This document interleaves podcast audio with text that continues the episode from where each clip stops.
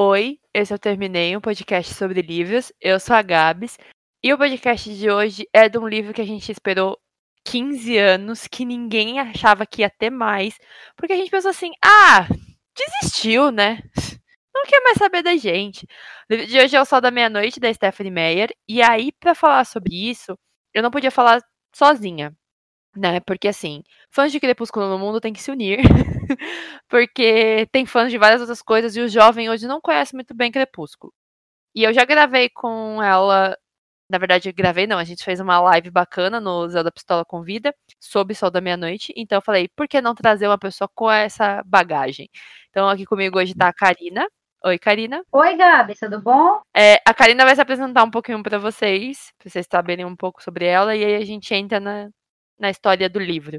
Karina, quem é você? Oi para todo mundo, eu sou a Karina, sou uma leitora voraz desde 92, também jogo joguinhos e sou uma crepusculete muito feliz. Esperei 15 anos para ver Midnight Sun, o Sol da Meia-Noite, estar entre nós aqui no mundo para a gente poder abraçá-lo. Estou aqui.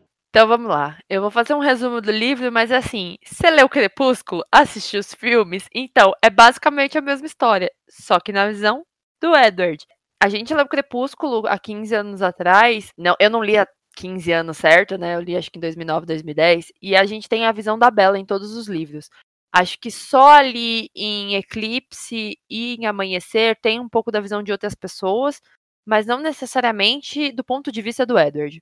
E esse livro já é do ponto de vista dele, já começa em outro lugar, né? Que em Crepúsculo já começa a Bella indo para Forks, né? E na visão do Edward já, já começa ele na escola. Então tem essa mudança de, de ponto de vista e a gente conhece um pouco mais sobre o Edward, quem ele é, o que ele pensa, como ele pensa.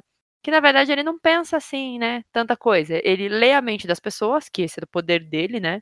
Sempre foi. E a partir disso, ele monta a perspectiva dele de tudo. Só que da Bella ele não consegue ler a mente, então eu acho que é o único personagem que ele realmente tem uma conversa mais profunda, já que com todos os outros ele consegue ler a mente, então às vezes o personagem não precisa falar nada, ele dá a, o questionamento, o personagem vai lá e fala, ó, oh, na cabeça dele assim, responde o Edward, fala, meu, você é muito louco, você tá metendo louco. E aí ele já responde só olhando.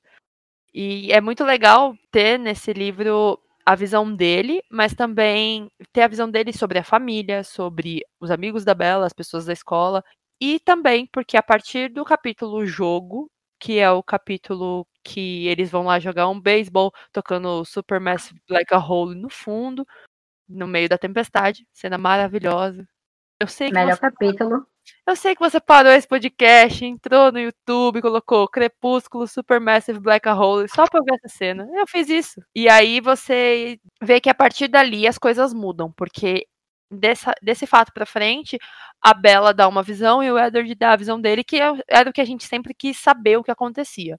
O final é diferente, porque é o ponto de vista dele, mas acaba da mesma forma que acaba Crepúsculo. Só que ele te dá a ideia do porquê Lua Nova é tão triste, tão depressivo, um livro bem intenso e que a gente vai falar sobre ele no meio. Antes de tudo isso, eu queria dizer aqui, e aí vou abrir para a Karina fazer aquela explicação pro jovem, porque assim, quando saiu a capa de Midnight Sun, o pessoal falou: ai meu Deus, que capa feia, porque tem uma romã. E eu fiquei pensando, mas gente, a primeira capa de Crepúsculo é um braço branco transparente da cor da minha porta de casa segurando uma maçã. Mas vocês acham legal?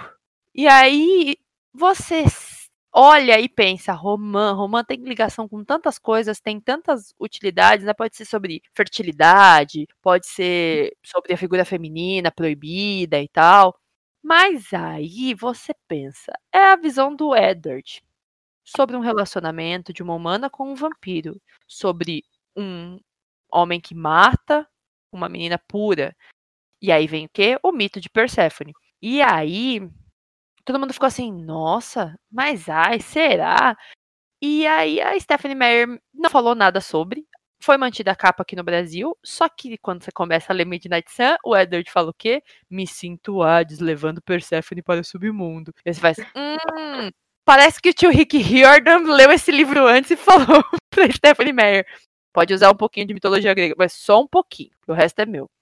E aí a Karina vai explicar pra gente sobre o mito de Persephone. Eu também, quando vi a, a capa, minha primeira reação foi, gente, que capa estranha, vamos lá, né? Mas depois eu parei para refletir um pouquinho. Reflitam, gente. A gente tem que fazer uso das nossas faculdades para dar, nossas faculdades mentais, para dar uma refletidinha de vez em quando antes da gente falar se eu, a gente acha uma coisa feia ou se a gente acha uma coisa bonita. Porque minha primeira reação foi, ai, que coisa feia. Depois, depois eu refleti e fiz, hum, será?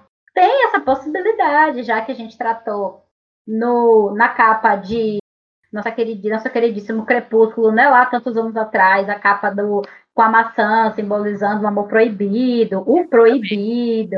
Então vamos, Stephanie Meyer já fez isso uma vez, vamos ver se ela não fez novamente. E estávamos todos corretos em pensar, esse, pensar dessa forma, porque o que foi que a gente, porque a gente pode, ela utilizou realmente dessa alegoria, né, do Edward se ver como Hades e ver a Bela como Persephone, para fazer, né, é simbolizar o livro, né, para usar a capa como símbolo do livro.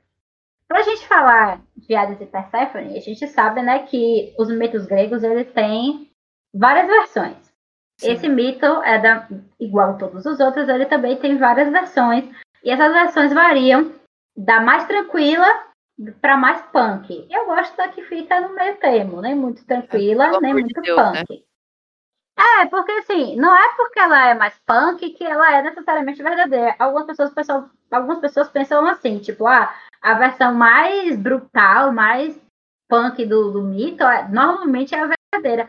Sempre assim, então a gente tem que dar uma analisada em como a gente vê a personalidade dos deuses, porque os deuses nada mais eram para os gregos que a alegoria das coisas que nós humanos somos capazes de e então... também aquela pegada de tipo assim, vamos explicar as coisas como. Se a gente não tem uma explicação tão lógica, a gente cria alguma coisa um pouco, né? Só para dar aquela. Né, para ficar um negócio bonito. Fácil de ser transmitida. Vamos lembrar que isso é Grécia Antiga, as pessoas não escreviam como hoje, ninguém tinha um nem um PC. As coisas eram transmitidas na base do gogó. Então tinha que ser uma história para as pessoas poderem lembrar do que é que elas queriam falar. É muito mais fácil lembrar e contar uma história do que tipo uma série de uma listinha de coisas para os gregos fazerem e não fazerem. Não é uma coisa muito popular para você chegar lá na festa e ah, não faça isso, não faça aquilo, não faça aquilo outro. Muito melhor contar uma história que as pessoas consigam é, pegar essa ideia do que elas devem fazer, do que elas devem não fazer, como deve se comportar. O mito de Hades e Perséfone, ele se baseia no seguinte. Vamos lá, né? Primeiro a gente sabe que Hades é o irmão de Zeus, que ficou quando Hades e Zeus destronaram lá Cronos, né? Mais Zeus do que outras pessoas, mas Hades também deu uma ajudadinha. Zeus ficou com todo o que ficava da terra para cima, né? Deus do céu, etc. E Hades ficou com o domínio do submundo. Não tinha partilha melhor do, do mundo, não. Mas Zeus tinha os raios e ele não tinha como discutir. Ele ficou, então, tranquilo com a parte que lhe cabia no submundo. Mas o submundo, né, gente, só, só iam os mortos. O submundo grego não é, vamos lembrar, o submundo grego não é o equivalente ao nosso, nossa mitologia cristã, o nosso inferno. Não, todo mundo que morria, bom ou mal, ia lá para o submundo independente. Quem era mortal ia pro, morria ia para o submundo.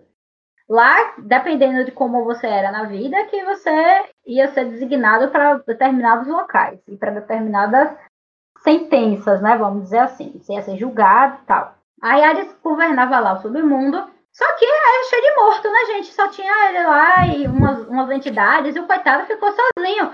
De, é, Zeus ficou aqui em cima com todo, lá no Olimpo, né? Muito chique, com todos Deus os outros passando deuses. rodo. Pois é, Deus passando rodo na mulherada na terra, passando rodo nas divindades, sabe?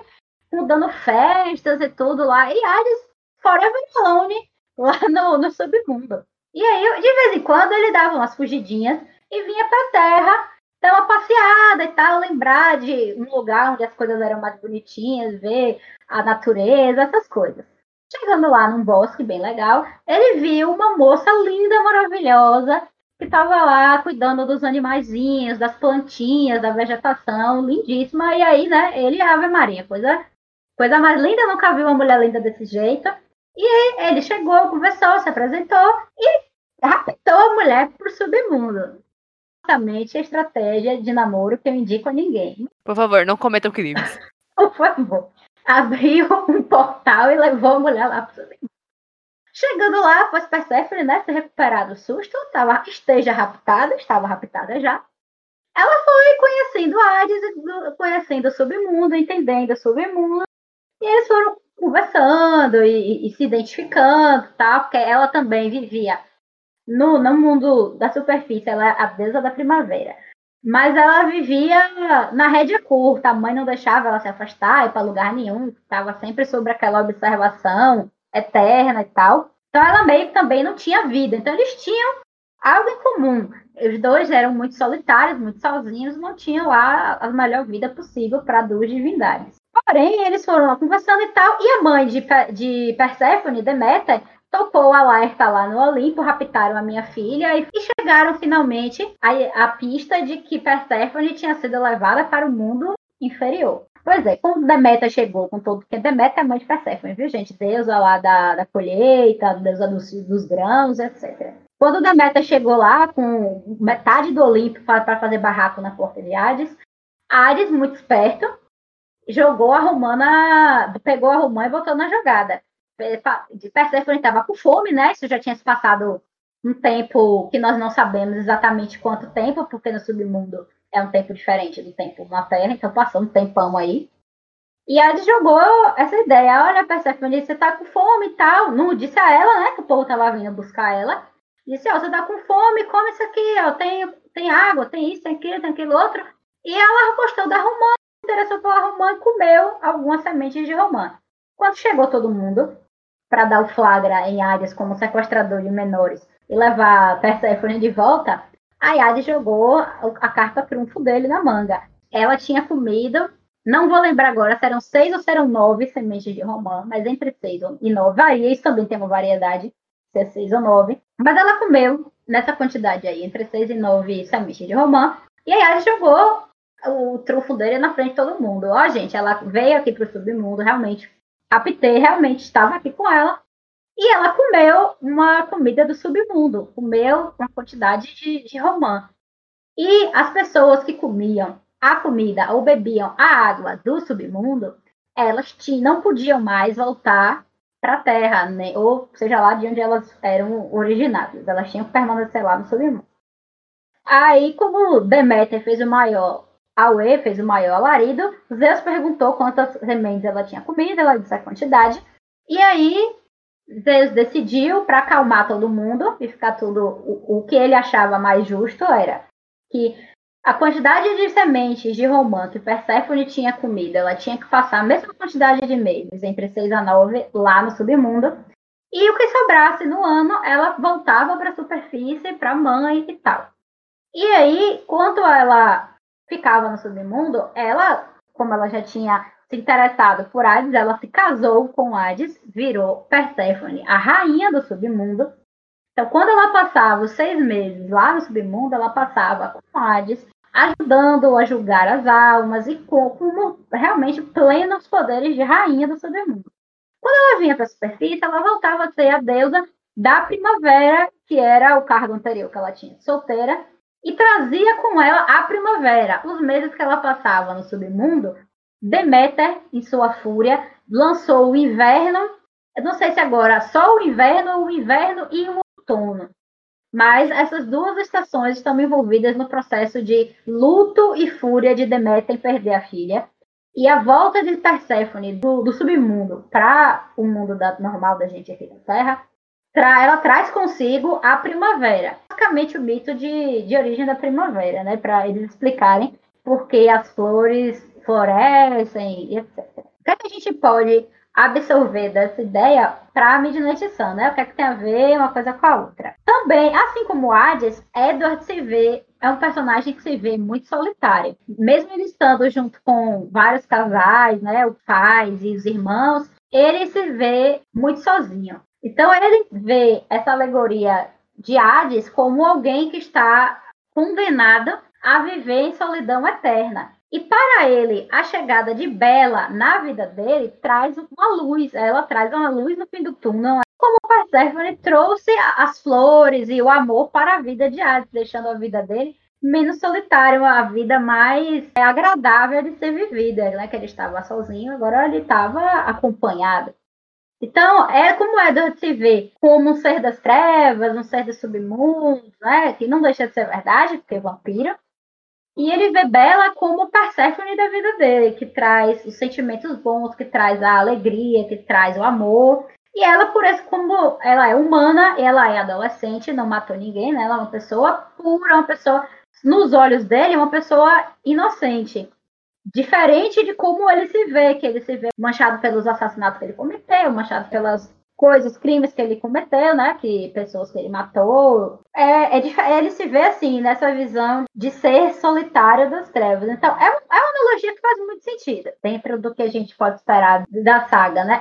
A primeira vez que eu achei que Edward fez, eu achei meio esquisita, não vou mentir. Mas você para pra refletir um pouco, fazer essa análise de, do personagem, de como ele se vê, é uma alegoria que faz bastante sentido de como ele se vê, como ele vê a Bela e como a chegada da Bela na vida dele traz nele mesmo essa mudança, traz um pouco de, de alegria para a vida dele. Assim a gente entende porque é uma segue a simbologia da capa de Crepúsculo e como esse livro nada mais é que uma versão alternativa, vamos dizer assim, de Crepúsculo, sentido que ele também seja dotado dessa mesma simbologia do proibido para Crepúsculo e Midnight Sun seja do amor que traz alegria a um coração antes solitário e triste. Isso, gente, é mais ou menos isso aí. Que deu pra vocês entenderem. É, então, e isso diz muito sobre o livro, né? E agora a gente vai falar um pouco dele, mas sem dar spoiler, porque né, não sei quantas pessoas já leram ou não leram, porque a diferença do final ali faz toda a diferença na história inteira.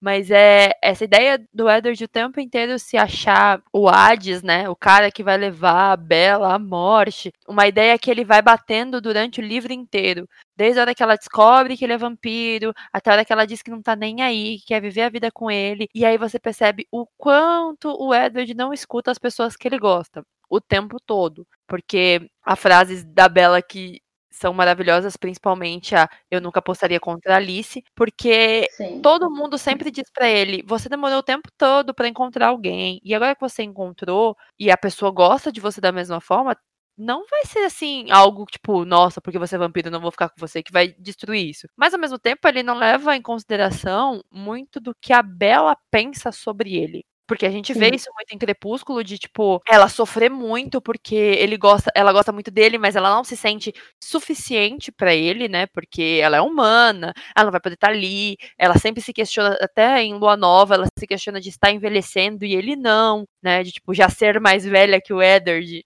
e ele não. E ele nunca leva em consideração. E é isso que me trava. E eu acho que quando eu, eu era mais nova, não me travava tanto. Mas lendo esse livro, me travou muito. Foi tipo, gente, tenham comunicação no relacionamento de vocês. Digam o que está acontecendo, porque ele não diz e ele guarda muito para ele. E como a Alice vê o futuro, ela sabe que tudo que ele está guardando vai mudando a história ali no meio, apesar de ser irreversível a ideia de que a Bella vai ter que virar vampira. Como a Sim. gente já sabe como acaba, ler Midnight Sun não, tipo, não me deu o desespero que deu em Crepúsculo. De ele Sim, ficar ele nessa fica meu amigo, né? Anjo, você vai, você vai ser feliz, deixa o Anjo, vai casar, vai ter filho, vai vir pro Brasil, passar no carnaval, pegar um sol e vai ficar com ela, não tem essa. Mas eu acho que esse é um dos, dos pontos do livro que a gente percebe bem que é um primeiro relacionamento adolescente. A gente entende que, como é um primeiro relacionamento para os dois, tanto que a Bela às vezes fala ali sobre um relacionamento, um namoradinho que ela teve, mas ela nunca foi efetiva de de apresentar alguém para os pais e falar, ó, oh, esse é o cara que eu vou namorar, casar, ter filhos. E ele também, né, passou mais de 100 anos perdido, não encontrando a alma gêmea dele como todo o resto da família fez, pensa na, na tristeza desse homem. É, é muito ruim é, esse encontro de, tipo, duas pessoas que não têm, vamos dizer assim, maturidade num relacionamento, mas ao mesmo tempo que não conversam. Porque, assim, pro Edward é muito mais comum não conversar, porque ele lê a mente de todo mundo. Mas já que a Bella é uma pessoa que ele não lê a mente, era provável que ele conversaria. Só que ele fica com medo, porque ele não sabe ler as expressões dela, ele não sabe o que tá passando na cabeça dela para falar se eu disser isso aqui, ela vai entender. É uma questão meio que assim, ele tá acostumado não a manipular as pessoas, mas já ter a noção de qual vai ser a reação do próximo. E ela é tudo novo, assim, para ele, porque ele não tem essa visão, ele não, não sabe o que vai acontecer. Então, eles deveriam ter criado um diálogo. Esse é um ponto do livro. Eu, eu sinto muito que é esses problemas que a gente tem, que a gente vê, né, hoje, esse distanciamento que a gente vê hoje. No livro, no, no personagem de Edward, a gente não via na época, assim, além das nossas diferenças, né, de idade lá e agora, mas porque, assim, é, Crepúsculo é sob a visão da Bela. Para Bela, Edward é um deus inalcançável. Então, ela acha que ele é tudo, todo perfeito, que não faz nada de errado pelo menos no primeiro livro, ela acha isso, ela tem certeza. Que ele é perfeito, maravilhoso, não faz nada de errado nunca. Depois ela, ela vai desconstruindo isso, né? Nos outros Sim. livros. Mas em Crepúsculo, para ela, Maria, é Deus no céu e é Deus na terra. Pra ela também, para ele também é assim, né? Ela é tipo, a deusa dele. E assim, mas a gente vê que apesar da Bela ser, ser mais tímida e não gosta não falar muito e tal, ela tem uma, uma segurança emocional muito maior que a do Edward. Edward é uma pessoa extremamente insegura, a diferente. A visão que ela tinha dele em Crepúsculo, ela não, não corresponde à realidade que a gente vê em Midnight Sun, que a gente vê em, Sol da Meia-Noite, né? Que ele é uma pessoa extremamente insegura. Ele sempre se questiona se é diferente, ao mesmo questionamento que ela faz que ela sempre se questiona se ela era suficiente para ele ou não, porque ele é muito melhor. Ele faz o mesmo questionamento. Só que ao contrário da Bela, que ela pelo menos se pergunta e se dá a chance, ela acha que ele é muito melhor que ela. Mas já que ele quer, está interessada, ela vai ficar procurando presepada. Ele não, ele questiona, ele, ele, ele acha, assim, ele pega para ele como se fosse uma verdade, sabe, universal, que Bela é muito melhor para é muito melhor do que ele. E que ele não merece ela, que ela está num nível muito acima e que nesse nível ele nunca vai conseguir. Ele nunca vai conseguir chegar. Ela está assim no pedestal inalcançável. Porque ela é humana, porque ela, ela é pura, porque ela é inocente e, e ele já é manchado, já cometeu os crimes dele. Então ele se vê é, de uma maneira muito. Ele tem uma visão muito muito ruim dele mesmo. E isso deixa, faz com que ele seja inseguro, né? É, é uma coisa, uma característica que eu acho muito forte no Edward, nesse livro, que a Sim. gente não percebia muito. Pelo menos eu não percebia muito. E é Crepúsculo... A gente nem via mesmo isso. Porque, como é a visão da Bela, pra ela ele era um cara foda, né? Porque, tipo, mano, ele é um vampiro, ele viveu séculos, ele é forte, ele corre, ele toma sangue, sabe? Tipo, Era um ele... caminhão com a mão. Nossa, ele parou a van com a mão, é horrível. Ele brilha no sol, gente, por favor. É não, né? Brilha igual diamante. Mas eu também acho que talvez essa insegurança dele venha. Talvez não, né? É, é bem, bem provável. Venha de que assim, todo mundo conseguiu alguém e ele não. Sim, vem E aí fica aquela coisa. É. Mas é que é aquela coisa, né? Alguns personagens ali, eu acho que os únicos dois personagens, os únicos dois, os únicos quatro personagens ali que realmente encontraram o amor da sua vida de uma forma que, assim, é difícil de acontecer e só vai acontecer com eles, é Alice Jasper, Carlyle e Esme. É. Porque a Rose e o, o Emmett é muito mais a questão de o que vai fazer com que ela seja muito melhor do que realmente amor, amor. Porque ele é voto dela, mas ela é tipo, se ele existe bem, se ele não existe, ok. E o Edward não, eu... não que isso nesse, nesse é, caminhar. Os relacionamentos deles, e o Adam também não para pra pensar muito sobre isso. Ele para, ele às vezes pensa sobre os relacionamentos dos outros, mas ele não para para pensar, para colocar o fator vampiro nisso. Porque, por exemplo, se eles não fossem vampiros, Carlyle e Esme, eles nunca iam encontrar, porque eles têm 300 anos entre eles. Gente. O Jasper ah, e a Alice só se encontraram porque ela viu que ia encontrar com ele um dia. Se não, Mas... não. Exatamente, senão isso nunca ia acontecer. E ela ia, não fosse vampira, ela ia ter morrido presa na história. Sim, e, e, e assim, se e ele. Já fazer... não sabe o que é que aconteceu. É, mas ele ia ter morrido na guerra, né? Porque Exato, ele, tipo, ele era do é. exército, ele não ia viver. Como o Edward usa o Carlyle como exemplo o tempo inteiro, e eu acho isso muito bonito, de ele ter um pai que é um exemplo para ele, que é um cara que ele quer sempre se admirar, mas ele tem que lembrar que o Carlyle fez coisas ruins durante a vida dele, óbvio, porque ele era um vampiro, até ele virar a pessoa que ele era, né? Porque viveu com os Volturi e não fez merda. Hum, é, é? Sabemos. Mas assim, Carlyle ele tem um sentimento de culpa. nítido quando mostra a cena dele ter a cruz do pai dele, que era da igreja, tipo, ele tem um sentimento de culpa por, pelo que ele fez antes, mas isso não impediu ele de seguir e fazer coisas boas, tanto que ele ainda é médico. Só que o que o Carlyle passou não justifica ele não ter alguém como a Esme. E aí o problema do Edward é aquela coisa assim, ele corta a realidade do que ele quer. Exemplo, Carlyle teve a Esme, só que a Esme estava morrendo, então ele pode trazer, transformá-la em vampira. Se a Bella não estiver morrendo, eu não vou fazer isso. Se não for, tipo, o último. Tanto que em Amanhecer ele só transforma ela porque a menina tá quebrada no chão, quase tendo um piripaque do Chaves. Mas ele só transforma por causa de não. Questiona as coisas assim. Que o fato do Carvalho ter encontrado a Esme novinha, que ele sempre esquece desse fato. Que ele encontrou a Esme muito novinha, quando ela devia tinha uns 15, 16 anos. Que ela adorava ele, que ele tinha se encantado por ela. Mas como ela era nova e estava viva, ele não fez nada. Beleza, aí ela seguiu a vida, ele seguiu a vida. E ela casou com um cara horroroso e perdeu, teve um bebê e perdeu um bebê e pulou de um penhasco. Aí a gente nunca parou pra pensar que se ele se ela tivesse ficado com ela desde o começo, quando ele encontrou e se interessou, achou ela uma menina maravilhosa e tal, isso podia não ter acontecido. Sim, e ela não teria chegado no desespero que ela chegou. Que é o que acontece, por exemplo, com a Bella em Lua Nova. Se o Edward tivesse conversado com ela e dito para ela todos os medos que ele estava tendo em relação a esse relacionamento, Bela não teria se jogado no penhasco. Ela se joga no penhasco. É. Eu lembro que é bem parecido. Foi uma, uma coisa que me chamou bastante atenção. Porque foi, foi mais, ou menos, mais ou menos a mesma coisa.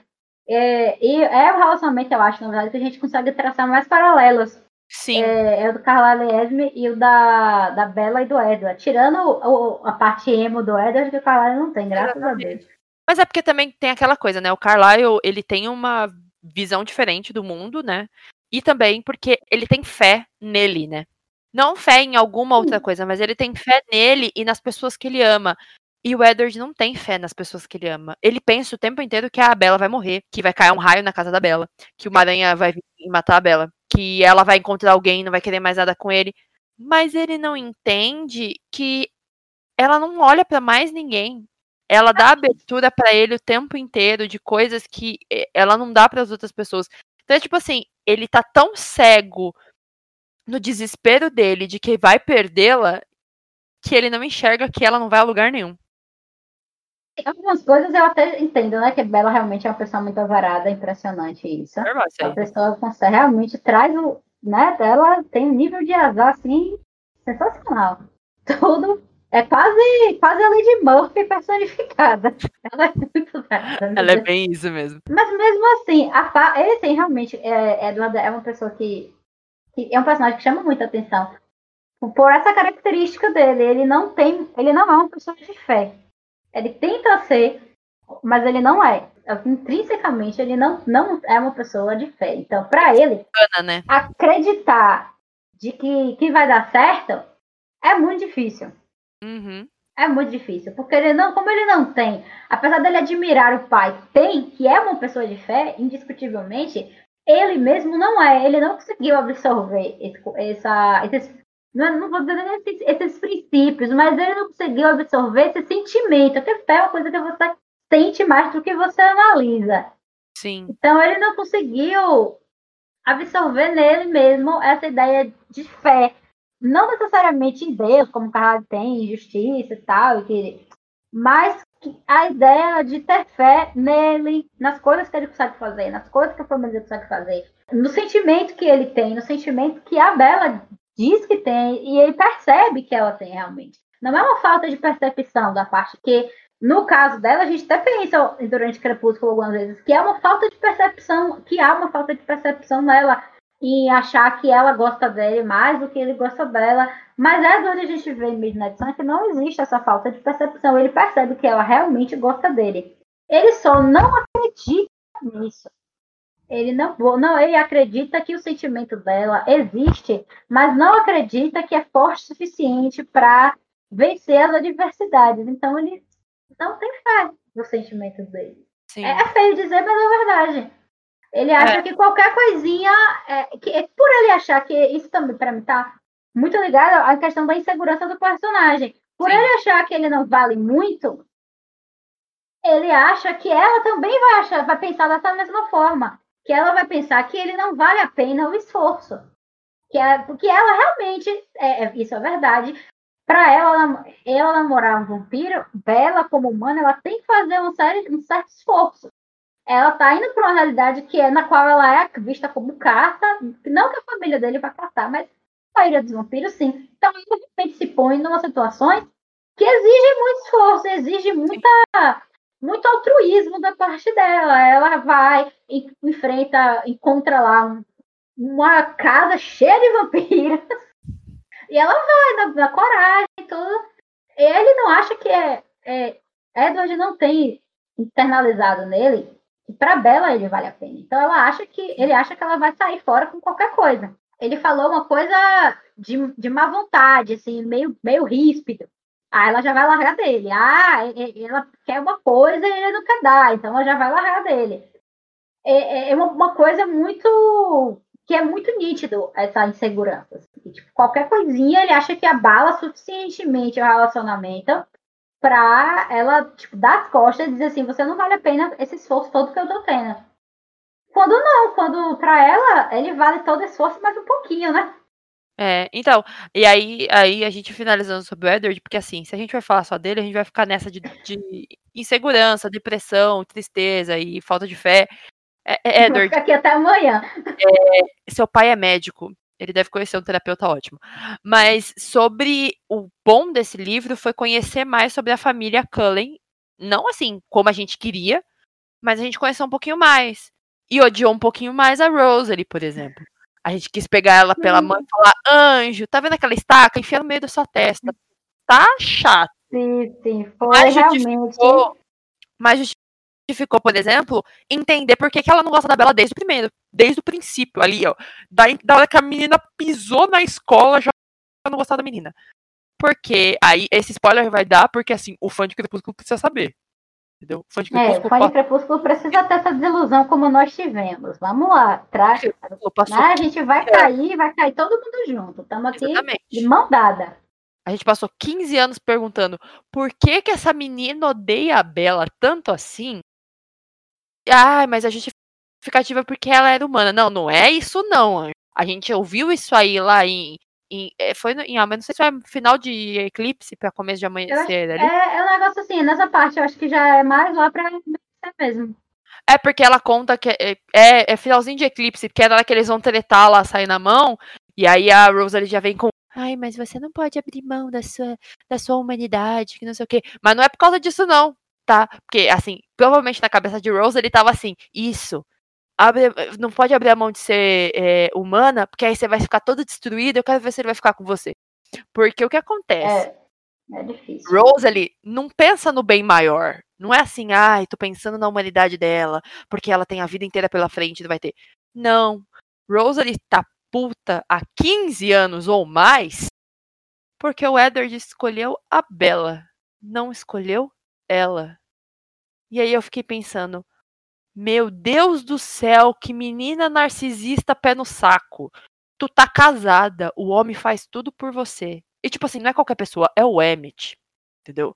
É um cara bonito, é um cara engraçado, é um cara gentil, é um cara que pensa na família, é um cara que casou com você 415 vezes porque você quer casar todo ano. E aí você fica brava porque seu irmão não escolheu ficar com você porque achou ela mais bonita. Mas ela não entende que ele não achou a Bela bonita aparência física. Ele ama quem a Bela é, o que ela é por dentro. Para Rosalie é um pouco difícil ligar as coisas. Então assim, a gente passou 15 anos achando que a Rosalie não gostava da Bela porque a Bela ia abrir mão da sua humanidade. E na verdade era porque a Bela era melhor que ela em alguma coisa e ela não gosta de ter ninguém melhor que ela. Tadinha, mal sabe que a Alice é mil vezes melhor que todo mundo ali no meio, mas tá tudo certo eu fiquei também bastante, um pouquinho, assim, minha, minha análise de Rosalie, né, eu cheguei à, à conclusão de que é, é triste o, o fato da pessoa ser um pouco, assim, a Rosalie, ela é muito, a gente pode resumir ela numa palavra que é basicamente vaidade, né? A Rosalie, ela é praticamente a, a, personificação da vaidade. Ela é uma pessoa muito vã.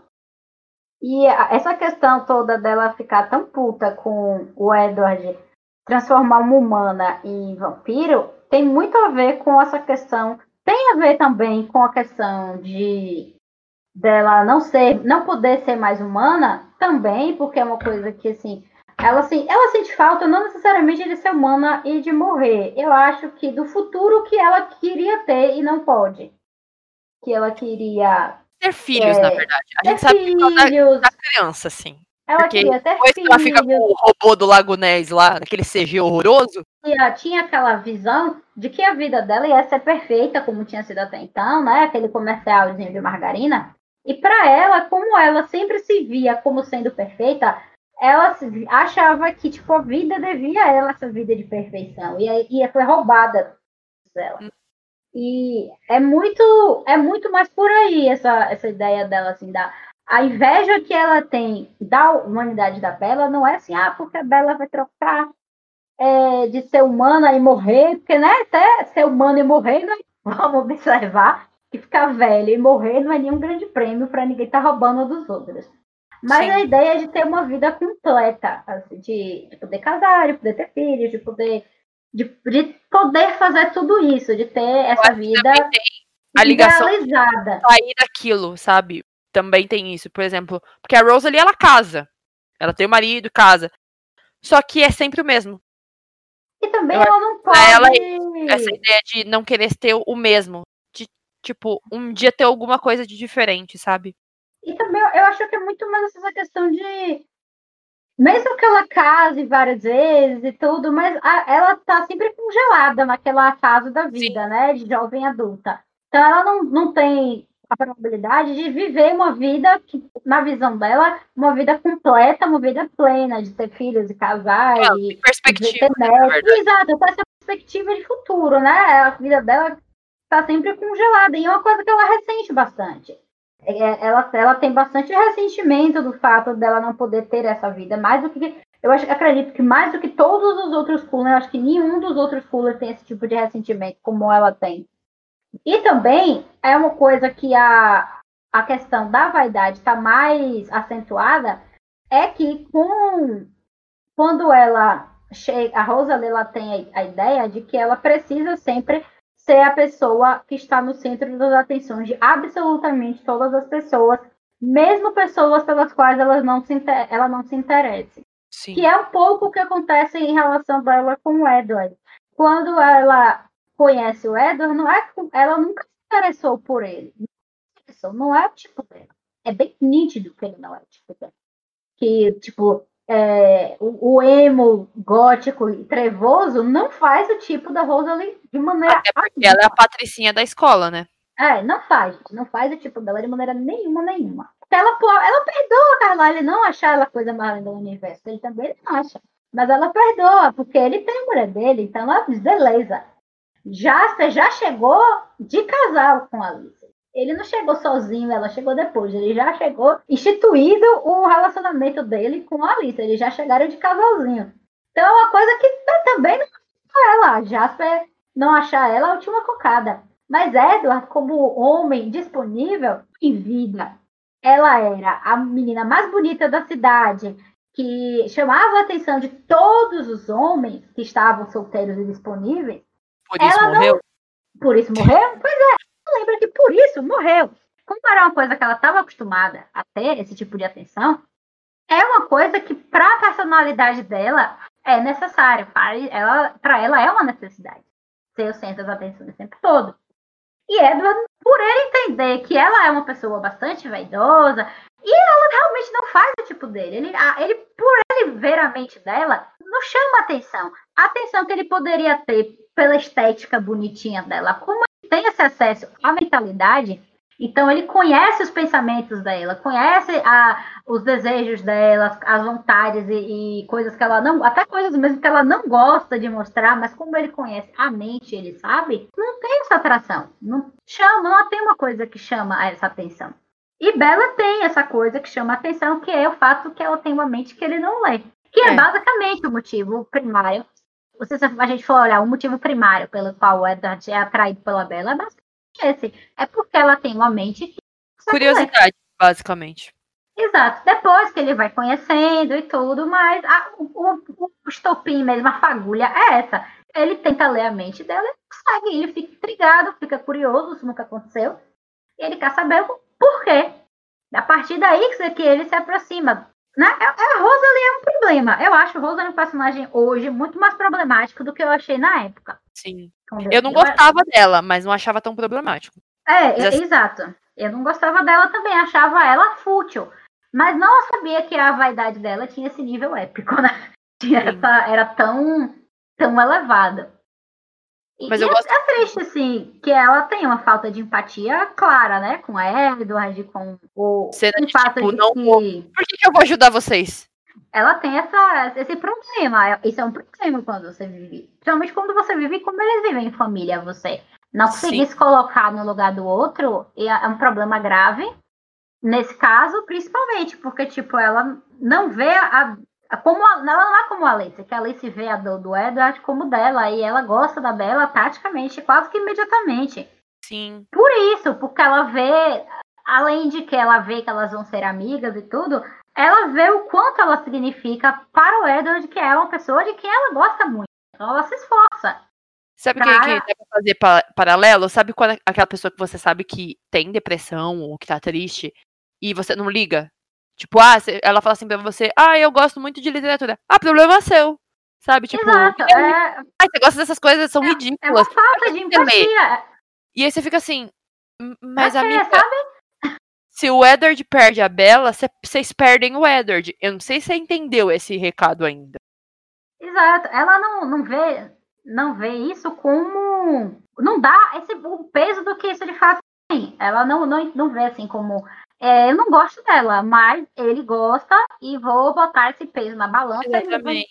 sabe? Ela até ele tenta. Mesmo diz, ele mesmo disse: você não precisa ser amigo, amiga dela. Você tem que, sei lá, só entender que ela vai ser parte dessa família. Ela é uma tentativa, eu vou dar esse crédito a ela. Mas a gente vê que é uma tentativa muito mais feita na base de que, assim, porque Emmett gosta de Bella. E é uma coisa que a gente vê que ele vai batendo o pé, que é uma atitude que, assim, para mim foi interessante ver. Sim. Que ele estava extremamente disposto a bater o pé, tipo, não, a Rosa vai ter que aceitar e acabou. É uma das partes do livro que eu mais gostei. Conhecer mais sobre o, o Emmett e o Jasper e ver o sacrifício que eles fizeram pela Bella e a cena que o Emmett diz pro, pro Edward que se ele não quiser, ele larga tudo e ele fica com a vela. Não tem problema, não. Maravilhoso. Emmett é uma pessoa maravilhosa. Tipo, a, a Rosa devia agradecer botar as mãos pro todo dia que ela tem aquele maravilhoso na vida dela. Porque realmente ela não é muito merecedora, não. Vamos combinar. Não, é. e assim, saber quem ele é pela visão do Edward, porque a gente não, não sabia quem ele era, né? Ele aparece ali e tudo certo. É, muito e... mais a tiracolo de Rosalie do que como uma pessoa propriamente Sim. dita, mais como um penduricalho. Rosalie aparecia e ele aparecia atrás. Não tinha é... muito. Demora muito pra gente ter. A gente só vai ter mesmo interação do Emmett com a Bela a partir de amanhecer. Sim, quando eles saem na mão. É. Porque ele gosta é, de, de, de, de de braço. Queda de braço é ótimo. Mas eu, eu gostei muito disso, de conhecer mais do Emmett. E, assim, ele era um personagem que eu gostava, mas eu não achava que ele era tão bom. Assim como o Jasper. Mas aí, a gente vê um detalhe que Stephanie Meyer cagou no roteiro dela mesma. Porque como que Jasper aguentou ficar dentro do carro com Bela ensanguentada e não passou mal? E aí ela corta o dedo no papel em Lua Nova e ele quase mata ela do coração. Eu sempre achei, Alice e, e ele, o Jasper tinham ido para outro canto. Eu sempre achei isso. Que, é, então. tipo, ele não tava no momento, assim, que ele estava no momento que tudo aconteceu, né, da briga e tal com, com o James, mas que ele não tinha ficado pra depois. Exato. Que ele tinha precisado se afastar até para se livrar, dada a desculpa que ia se livrar do, do resto do presunto, né, do James, do que sobrou do James e tal, para não estar no mesmo ambiente que a, a Bela, porque ele fica tranquilo, tranquilo. Se então, ele tá sem respirar, não sei bem. É ele tá sem respirar, que... assim como o Emmet também. Mas assim. Ele não tem como, né? É. Tipo, e outra, ainda mais com o poder que ele tem, que é de modificação de sentimentos, na hora que ela corta o dedo no papel, ele podia ter muito bem ido embora. Não pulado em cima dela e quebrado tudo. Eu acho que foi. A, ali era muito mais questão. É, foi um monte de roupa mesmo. É, Stephanie Meyer, você não leu os livros. Ah, você não leu seus livros. Ela, eu acho que passou. Assim, tem uma desculpa que a gente pode dar e tal, de que ele estava muito preocupado, e talvez preocupado em controlar as emoções de todo mundo, do Edward, para não surtar Sim. e tal. E aí ele não percebeu o, o, a questão do cheiro do sangue, assim, ficou meio que em segundo plano, né? Por devido a, a, ao desespero e tal, pode ter sido também. Que no caso do, do dedo lá do aniversário é uma coisa que ele realmente não esperava é. acontecer. Porque Mas, no, é. no carro ele estava, né? Bela estava toda acabada ali, ele meio que já. Mas é meio, é meio estranho porque, assim, é, é apesar de tudo, depois de um tempo ele dá uma segurada, né? Porque ele conhece melhor ela, conta um pouco sobre a história dele. Então. E, e ele vai começa... O bom é que a gente vê assim, depois desse, desse fato ocorrido em Lua Nova, e a gente vê que ele vai melhorando, né? Que ele dá uma melhorada. É porque ele é mais jovem, né? Ele é o cara que não fazia parte tanto daquele clã ali. Ele teve uns momentos meio de perdido, né? Ele não, não tá tão acostumado. Porque, assim, se você for olhar, ele e a Alice são as duas únicas pessoas que, na verdade, ele não transformou. Ele tá lá e transformou a Esme, a Rosa ali e o Edward. Então, desde o, o começo. E o Emmett e o também. Emmett, e o Emmett também, que foi ele que transformou. Então, desde o começo, quando eles abriram os olhos lá como recém-nascidos, já explicou como ele vivia. E que eles eram livres para viver como ele queria viver, com, da maneira dele, ou não, viver de outra forma. E eles se preferiram todos viver da maneira de vegetariano como eles vivem, né? Então, acho que isso desde o começo facilitou. Já Sim. viveu muito tempo no meio do sangue, no meio da guerra. Então, para ele mudar. E a mulher que criou ele lá, que é a Maria, né? Maria que criou ele. É. A mulher que criou ele é violenta, não era uma pessoa legal. Assim. Ele tem traumas também. Isso, é a mesma mentalidade do cara que é veterano de guerra e vive num tempo de paz, sabe? Ele precisa de um tempo maior para se adaptar. Tanto que ela se uma... entende, porque ela sabe. É até uma metáfora que, que Edward faz, que ele fala sobre isso. Ele chama, é isso, alguma coisa que ele chama atenção. No, na hora da batalha lá contra o James, é, que ele fala sobre isso, o Edward fala sobre isso, que ele esquece, como ele vê ele muito pela mente da Alice, ele esquece de. E assim, muito nessa coisa pacífica, né? Como eles vivem na, na paz, ele esquece que já é um homem de guerra. Quando ele olha, vê ele fazendo, segurando o humor dele, o humor de todo mundo, do mesmo jeito, para todo mundo ter uma mente só focada em caçar, em achar e tal, sem deixar desespero de Edward bater lá no, na estratosfera. Então, tudo que ele faz a nível de estratégia de batalha, ele para e realmente ele está acostumado a isso aqui, diferente de Edward, está desesperado no tempo de, de correr louco, porque ele não está acostumado a esse tipo de pressão psicológica, né? De estar tá em batalha, com, podendo perder as pessoas que ele, que ele ama e tudo. É uma coisa que Jasper está acostumado. Ele fica tranquilo na, na caça. Ele é a pessoa mais tranquila.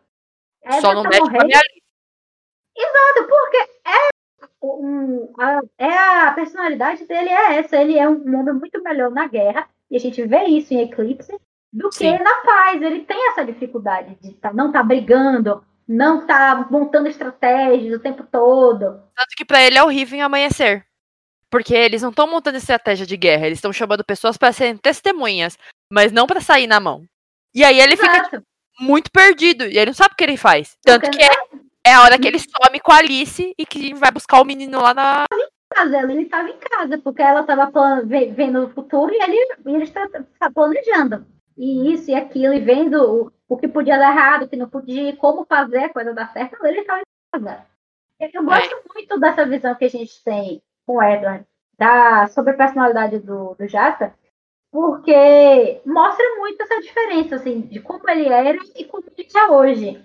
E que é, ele volta para se manter como ele é hoje, não volta, porque é para ele muito mais fácil retornar à maneira como ele era antes. É, é o hábito que ele tinha.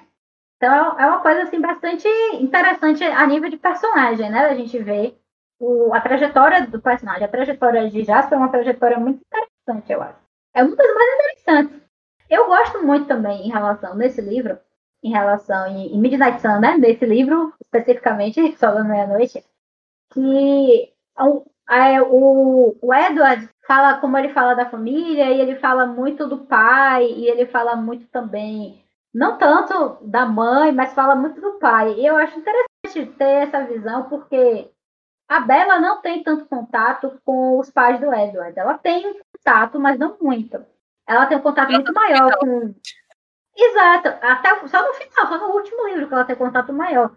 Mas assim, ela, a Alice, o, o Jasper, a Rosalie, o Emmett, ela tem um contato muito maior porque eles frequentam todos o mesmo ambiente, né? O mesmo ambiente da escola. Uhum. E Carlyle, como é hospital, ela, ela, ela veio até ver, né? Com a, com a frequência, coitada. A Bela só conhece o Carlyle porque ele é médico dela. Toda vez que ela quebra algum pedaço, ele tá lá. Meu Deus, mais uma vez, vamos colocar essa, essa menina de volta junta. Vamos contar aqui esse caquinho. Mas ela não conhece muito essa versão familiar dele, ela conhece a versão médico no hospital. E eu acho legal porque a gente, como ela não conhece, a gente também não conhece. A gente conhece é muito assim o que, o que Edward fala superficialmente. Ah, ele não, convi, não gostava de caçar gente, achar porque ele era filho de um pastor anglicano e tal, e para ele toda a vida era sagrada, não, não gostava da ideia de caçar gente. Porque não, caça bicho e vive dessa maneira e tal. E a gente sabia assim, coisas bem superficiais. Melhorou um pouco, não melhorou muito, mas melhorou um pouco, porque como o, o Edward vê, admira muito o Carlyle, a gente tem uma, uma visão melhor assim da questão de personalidade dele.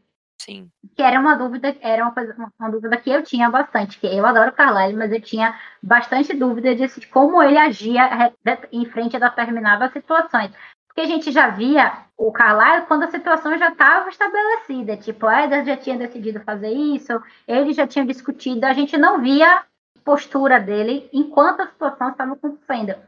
E Edward, nesse livro, ele, tudo que acontece, ele vai lá, ó, fiz isso, vou fazer isso, vim pedir sua opinião. O que é que você acha? Faço, não faço, tal? Que me, me, me aborrece bastante ele não ter feito isso em Lua Nova. Ele é. tá fazendo tão bem toda meia-noite, pedindo conselho, discutindo a coisa, sabe? Tava tão bem. Ó. Mas ele meio que deixa, meio que deixa, tipo, claro isso depois pro Carlyle, né?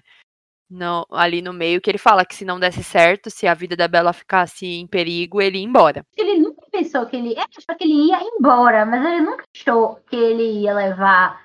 O ir embora era tão definitivo. Embora mesmo, sabe? né? Embora, embora. Não era, isso não era ir embora da casa, era ir embora da vida. Era é. um ir embora diferenciado. Assim, quando a gente vê isso aí, é, o Edward fala em algum dos livros, eu não vou lembrar qual é, a gente sabe que existiu um momento, depois que o Carlyle encontrou a Esme e eles passaram a viver os três, existe um momento entre isso, Carlyle e Esme, encontrar a Esme, e o Carlyle encontrar Rosalie, existe um momento que o Edward foi embora. Sim. De fato. E ele, ele foi conta. viver sozinho. E ele conta. Exatamente. Graças a Deus, porque a gente queria saber o que aconteceu. Porque assim, Exato. não sabia a gente... Edward, mas ali foi legal. Foi legal saber um pouco sobre ele. Entender por que, que ele é tão triste, porque ele se culpa tanto. E assim, a, eu acho que quando ele fala que quando que não ia, se não desse certo, ele ia embora, é, a relação, a ideia que ela teve de que ele ia embora, como ele foi, naquele momento, que para ele não é tão preocupante, porque da forma que ele sabia que ele ia embora, ele sabia que ele ia voltar. Sim, era só um momento de reclusão só. Exato, sabe? Eu não acho que em nenhum momento, nenhum deles. Assim, a Alice sei, aí vai ser um novo plot hole de Lua Nova, porque pela maneira que a gente viu, antes a gente não sabia exatamente como as visões da Alice funcionavam. A gente tinha uma ideia muito boa mas como a Bela não lia Mendes, a gente não tinha uma ideia, assim, 100% confiável. Que era, né? Exato. A ideia que a Bela achava, era a maneira que a Bela ouvia e, e, explicaram a ela e ela entendeu dessa forma. O Edward não. Midnight Sun é pela visão do Edward que lê Mendes, então a gente vê a maioria das coisas como as pessoas de fato estavam pensando. Então a gente vê as visões da Alice como a própria Alice as vê. Que a Edward vê na mente dela, a gente vê igualzinho sem cortes, né? Então, assim, não justifica muito a visão da Alice sendo como é hoje, a gente vendo isso, o que acontece em Lua Nova. E aí o spoiler para os desavisados, mas se você vai ler Midnight Sun sem ser Lua Nova, realmente meus pêsames para sua pessoa, né? Pelo amor de Deus. Porque aí você vai entender, porque assim, você vai chegar em, em Lua Nova e vai falar assim, nossa, então ele vai se matar. Porque ele termina só da meia-noite, literalmente faltando o Edward pegar uma gilete. Não, é uma boa ideia. Leia na ordem de publicação, minha gente. Leia Crepúsculo, leia Lua Nova, Eclipse, Amanhecer e leia por último Sol da Meia-Noite. E quando chega nesse momento de Lua Nova, a gente não. Eu mesmo tô sem entender aqui até agora. Tipo, como a Alice não viu no momento exato que o Edward decidiu fazer a, a, o fato, né, dar o mau passo, como não viu? Porque ela sempre vê no momento que as pessoas tomam uma decisão. Antes está meio, meio nublado, como ela mesma disse. Está em, em, em estatísticas, né? Pode ser que sim, pode ser que não. Está no campo das probabilidades. Mas quando é, a pessoa toma a decisão, a coisa fortalece. A, a probabilidade aumenta. Como não viu? Então, é. amiga, é... mas aí tem aquele momento. Eu acho que a Alice viu. Tanto que a Alice vai buscar a Bela. Eu acho que é, até o momento. Tempo. até o momento antes, ela tinha essa probabilidade. Ele vai ou ele não vai. Ele vai, ele não vai.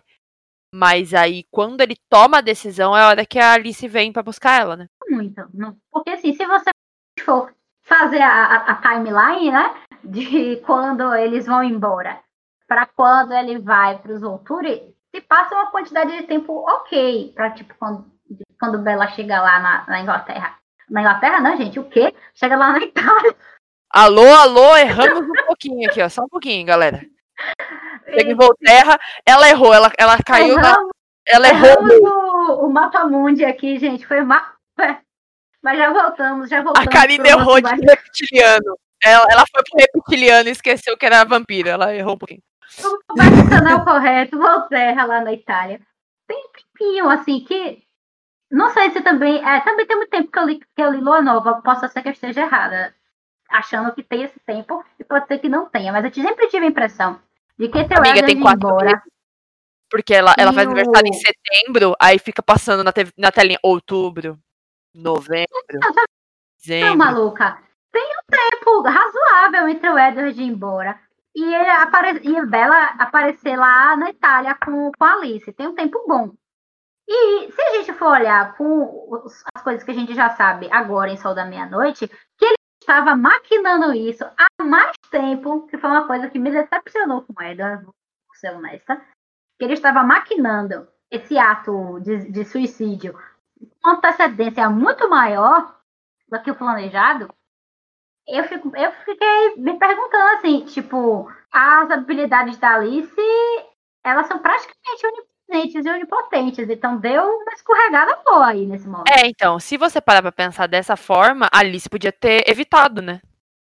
Sim, porque... A Alice podia ter chegado dele amarrado no quarto e pronto, fala, Exato. meu anjo, dá uma segurada, vou ligar pra um terapeuta, por favor.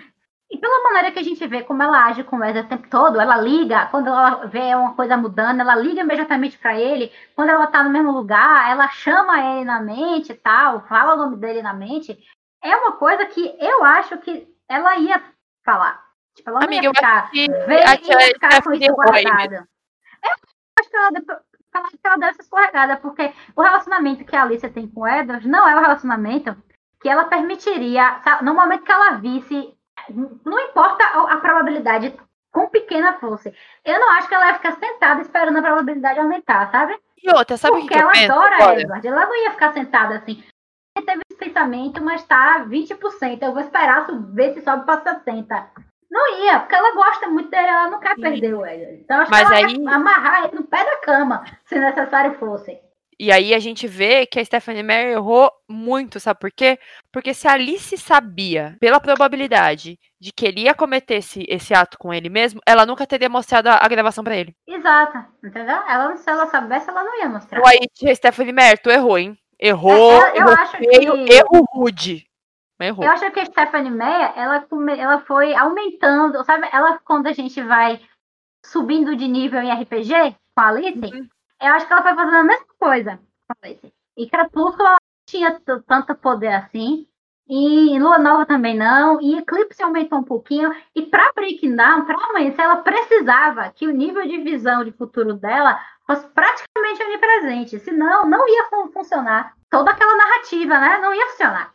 Sim. Então ela foi aumentando o nível de poder da Alice até chegar no ponto. E agora não tinha como ela voltar.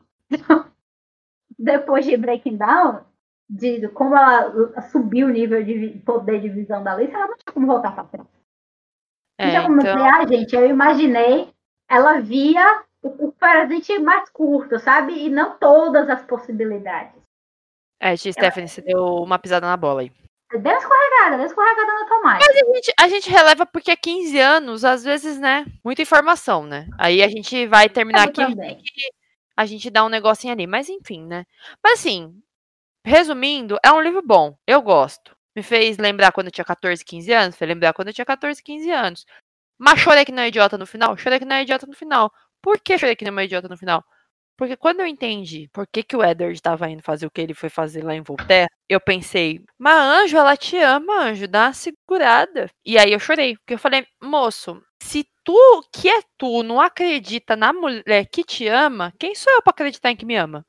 Aí fiquei muito chateada. É bem intenso, assim. O final é bem intenso. E aí me deu uma me deu um choque assim, fiquei bem triste. Entendi porque Stephanie Meyer não vai escrever Lua Nova, mas depois da nossa discussão aqui a gente entendeu também que é porque ela falou não vou mais errar nada aqui. Eu dei umas erradas aqui no roteiro. Não vou, não deixa quieto. Não vou mexer nisso. Eu fiquei muito pistola com aquele final. Porque, é, quem, se alguém me segue no Twitter aí, viu isso que eu, eu postei, que eu fiquei pistolíssimo com o Edward. Fiquei realmente eu lembro que eu terminei de ler de madrugada e eu não dormi o resto da noite de raiva que eu fiquei no Edward. Karine escreveu uma carta para Edward Cullen. Eu não acredito que você fez isso comigo. Eu fiquei com muita raiva quando eu li. Que assim, quando. E aí é o spoiler, né? Quem chega no final. Spoiler sei, né? Mas com spoiler. Quem chega no final de Sol da Meia-Noite entende, como a gente já falou, que a ideia dele de ir lá se jogar na frente do Volturi brilhando igual uma estrela vinha de muito antes do que a gente imaginava. Desde quando tem aquela cena, e quem só conhece dos filmes vai lembrar da cena do, do Robert Pattinson dançando lá, romântico todo, com a Bela, com a perna toda lascada, coitada. Então, mais ou menos desse momento aí, minha gente, desse momento do baile, ele já estava ali por fora, e foi assim, eu me senti roubada. Me senti roubada, Stephanie May. Porque é uma das Você cenas. Você roubou o meu momento maravilhoso, Stephanie Meyer. Exato, exato. É uma das cenas mais bonitas do final de Crepúsculo, sabe? Crepúsculo é um livro que ele tem um final lindo. Sim. Muito bonito. Você não fica e esperando é mais ou menos essa cena aí. Exato, eles estão lá dançando. A Bela tá até... tá dizendo que vai virar vampira. E o Edward dando cena nesse, Até nesse é legal porque mostra a cabeça do Jacob falando, tipo, tem alguma coisa assim, esses dois, hein? Eu acho que eles não são mais só amigos, não, hein? Eu acho que eu já perdi a menina, mas tudo bem. Ele é, é bonito. Tem uma parte boa, sabe? Uma das melhores cenas é Jacob olhando e, tipo assim, é. Não deu pra mim aqui, não. Que é normal, porque ele é bem mais novo que ela, é uma coisa que a gente esquece um pouco, mas aí Jacob é bem mais novo que a Bella. E ele é um e, assim, cachorro. Assim, ele é um dog, é ele é um, um, um dog. Vê um pedaço de pau, fica meio desesperado. É, o Jacob. Puxa, e assim, é uma cena bonita. O Crepúsculo é um livro que termina tão bem, sabe? Um livro que termina com, com esperança, a gente termina felizinho, com um sorrisão. Aí ela vai nesse, nesse livro aqui. E me joga um. Ele tá aqui dançando, mas a mente dele tá. Hello, Darkness. Oh, pelo amor de Deus. Toda aquela tristeza, desespero, sabe? No, no, no, numa vibe de bad, numa vibe suicida, numa vibe bem, bem ruim mesmo. Uma coisa bem, bem dark, assim, bem triste. É por que, gente, o meu momento? Sabe? Não tinha necessidade dela estragar o meu momento. Eu fiquei muito puta com o Edward. Tá, tudo bem, tava de boa, sabe? A vida que segue, vamos lá. E por dentro ele tava maquinando uma maneira dele dar o um pé na Bela. E eu fiquei muito puta com ele. Eu digo, não admito que você tá aqui, eu sou uma menina, na boa, sabe?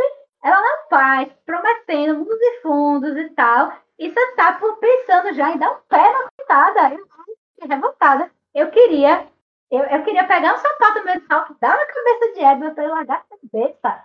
Sabe, largar de, de, de dúvida idiota e já ser feliz, filho. Pelo amor de Deus, seja feliz.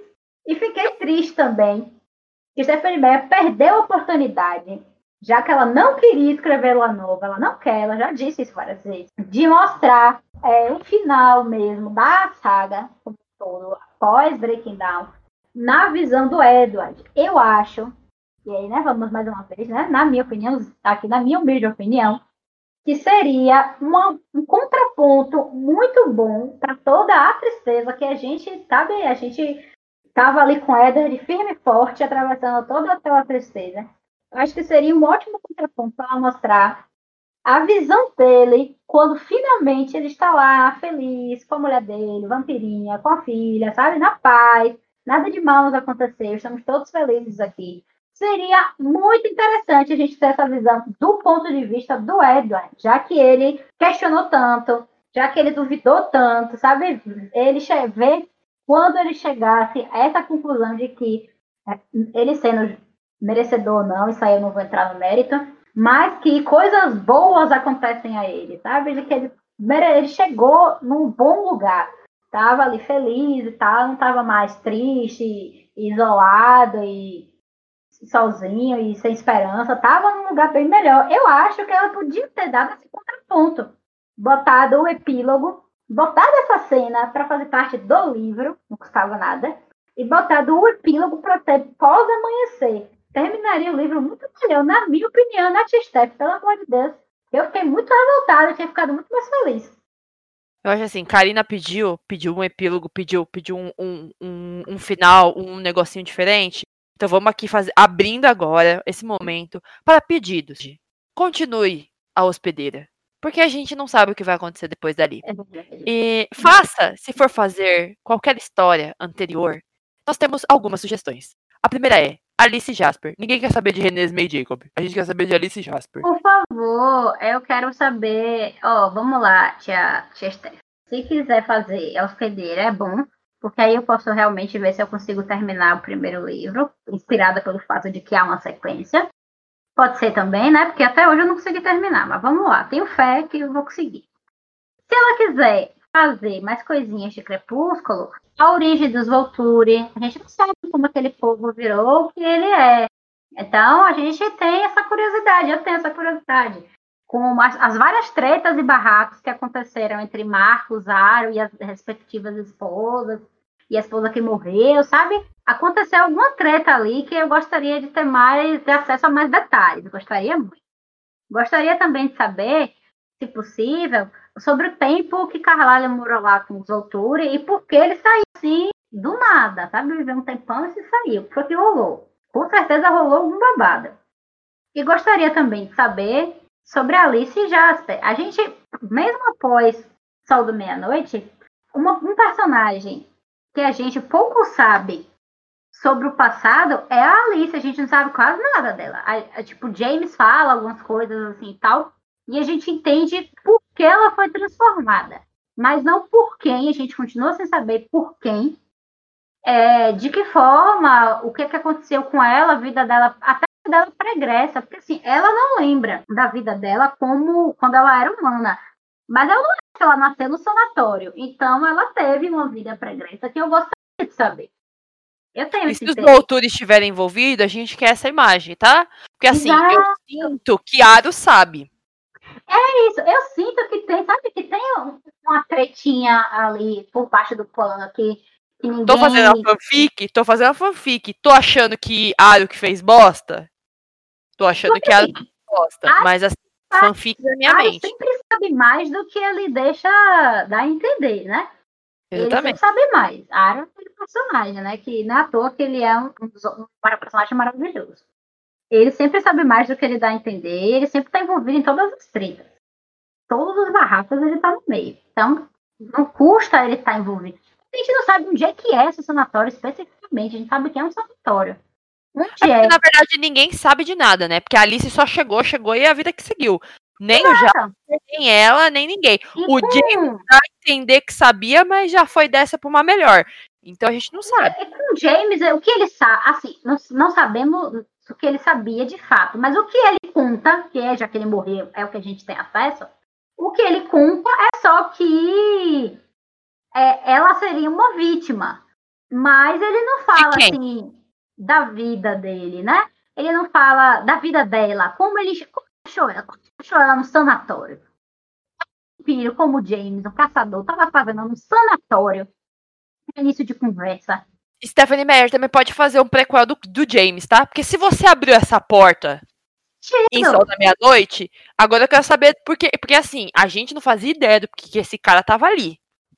Mas se a senhora abriu essa porta, a senhora pode abrir essa porta lá atrás, por favor. E atravessar, né, por favor, porque foi que, me, que eu me questionei. Quando eu, me, quando eu li Sol da Meia-Noite, gente, eu li é, Eclipse já tem muitos anos. Eu não lembrava, sinceramente, de como tinha sido a origem da Alice, porque eu lembrava que não tinha quase nada. Aí eu fui depois dar uma pesquisada, e aí eu vi, né, que ela tinha sido encontrada no, no sanatório e tal, que ela era presa porque ela já via as coisas, etc e que um vampiro lá transformou ela. Eu fiz essa pergunta, como James, que é um caçador, que não é médico, não lida com, não tem nada a ver, ficar lá no sanatório faz sentido, porque ela é médico, não é psiquiatra, mas é médico.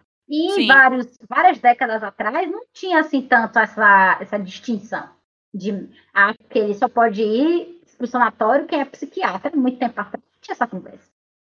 Mas o que, que isso vai fazer do sanatório? Para lá no sanatório, ele descobrir a Alice e ir atrás dela. é uma coisa que não faz muito sentido. E ele meio que nesse, né, em Sol da Meia-Noite, ele meio que fala que já sabia quem a Alice era. Exato, que ele já Era tipo uma coisa meio assim, eu já sabia quem você era, tô te procurando há muito tempo, porque, sabe, meio que assim, tá me devendo alguma coisa. Mas tá me devendo. Eu... É, a gente não sabe.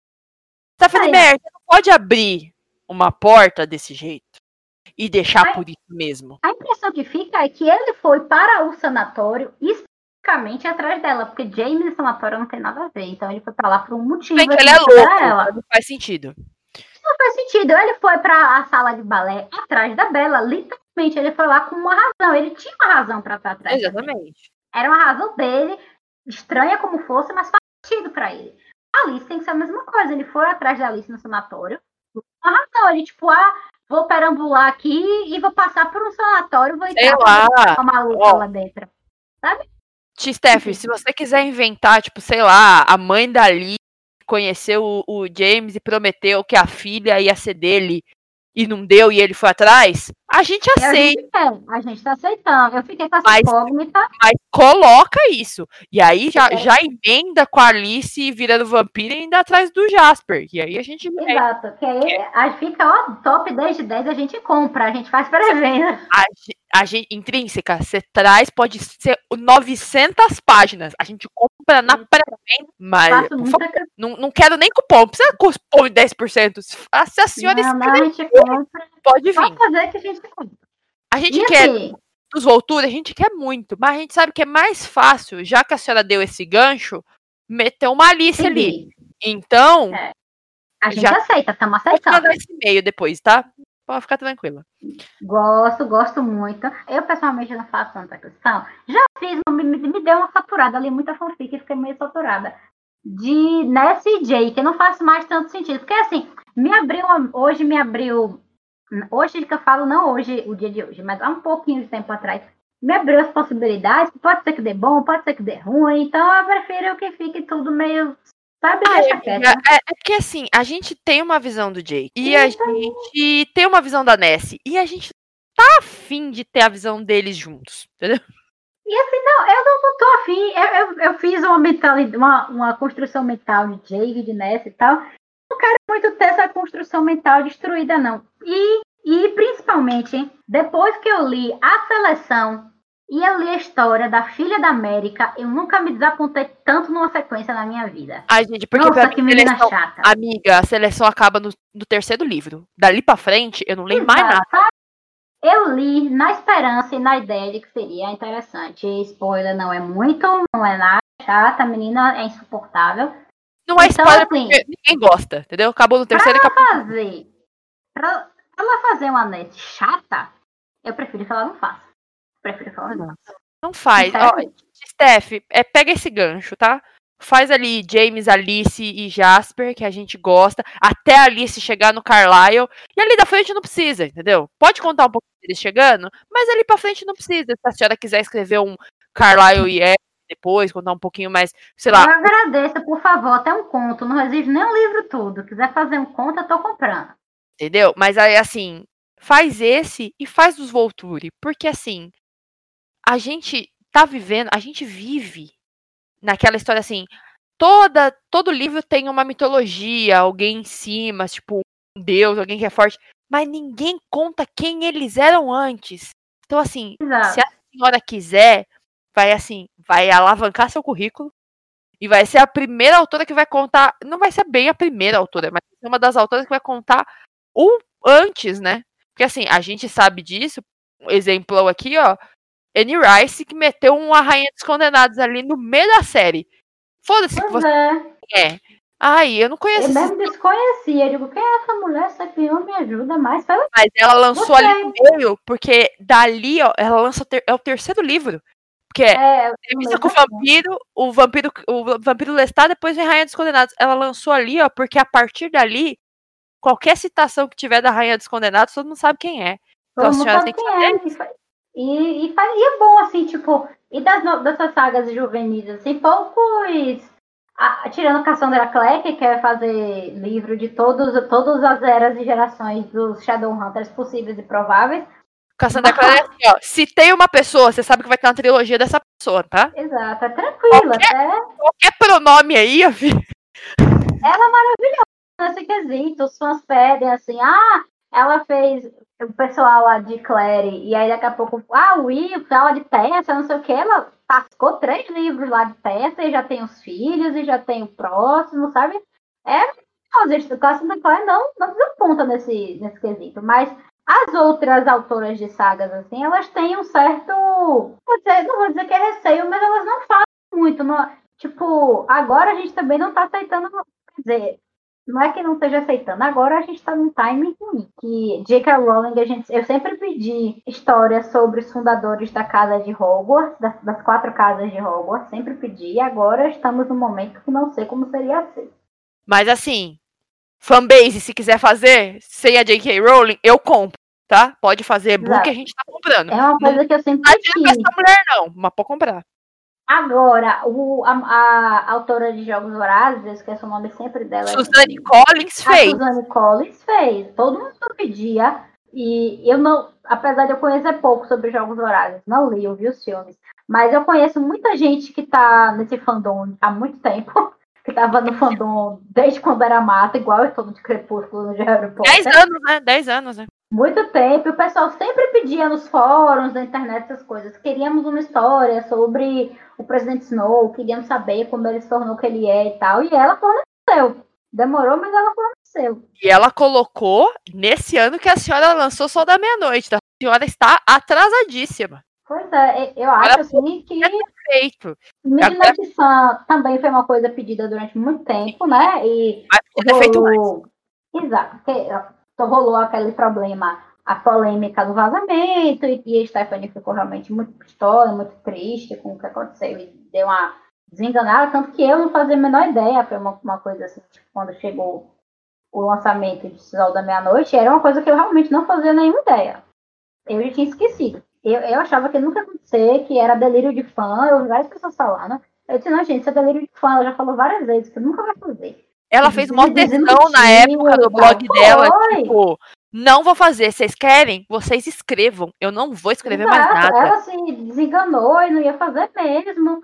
E, tipo, sempre que perguntavam, perguntaram em entrevistas posteriores, na época da hospedeira e tudo, ela disse que não, realmente, que ela não ia fazer, que ela tinha se que ela não ia fazer mais, que aquilo ela não queria fazer, que ela ia fazer outras coisas. E, Então, e assim, assim- como veio do nada, essa- esse anúncio de Sal da Meia-Noite, e era uma coisa que todo mundo pedia, pedia, pedia muito, todo mundo pede também há muito tempo, é um pedido bastante popular, sobre os Volturi. Várias pessoas têm essa curiosidade Sim. sobre o, a, eles são a jogados. família real, né? Exato, porque a gente vê, entende a importância, mas a gente não tem muita, muita ideia de como eles funcionam, na verdade. A ideia é essa. Assim, a verdade é que a gente não tem, não sabe como os Volturi não. A gente sabe que eles chegaram ali, que eles ali estão, que determinam, que tem uma série de regras e tal, mas a gente não, não tá por dentro de como isso aconteceu. Exatamente. Então, ah. por favor, faça, tia Steph.